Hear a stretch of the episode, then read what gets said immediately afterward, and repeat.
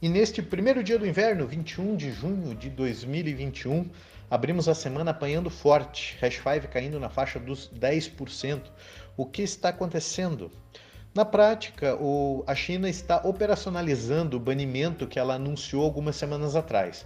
Quando ela anunciou esse banimento, inclusive o mercado teve uma reação bastante parecida e esse negócio já está virando um déjà vu sem graça. Até os meus clientes mais novos já entenderam a dinâmica do mercado do tal banimento chinês. Vamos falar de notícia boa. Michael Saylor, CEO da MicroStrategy, anunciou que finalizou a compra de mais 489 milhões de dólares em Bitcoin.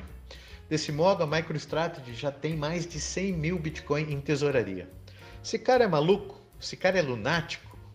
Olha, pode até ser, mas eu vou contar uma historinha aqui para vocês que tem bastantes vídeos na internet, vocês podem acompanhar que é bem legal. O Saylor, lá em 2012, ele vislumbrou que basicamente cada ser humano na face da Terra iria andar com um smartphone no bolso. E ele fez um movimento bastante parecido com o que ele faz agora com o Bitcoin, com as ações de uma empresa, não sei se vocês conhecem, uma tal de Apple. Pois é, esse cara, ele pode ser maluco, mas ele tem visão. Gente, não me perguntem até onde vai a queda, eu não sei.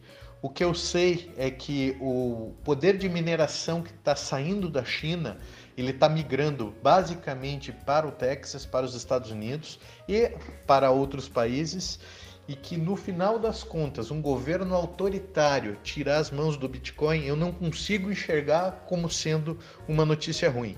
Ao contrário do que muita gente prega, e, e já são mais de 400 notícias na grande mídia, não foi dessa vez que o Bitcoin morreu. Um bloco continua sendo minerado a cada 10 minutos e o que um governo poderoso como o chinês consegue fazer nada mais é do que mexer no preço de curto prazo. Fiquem bem.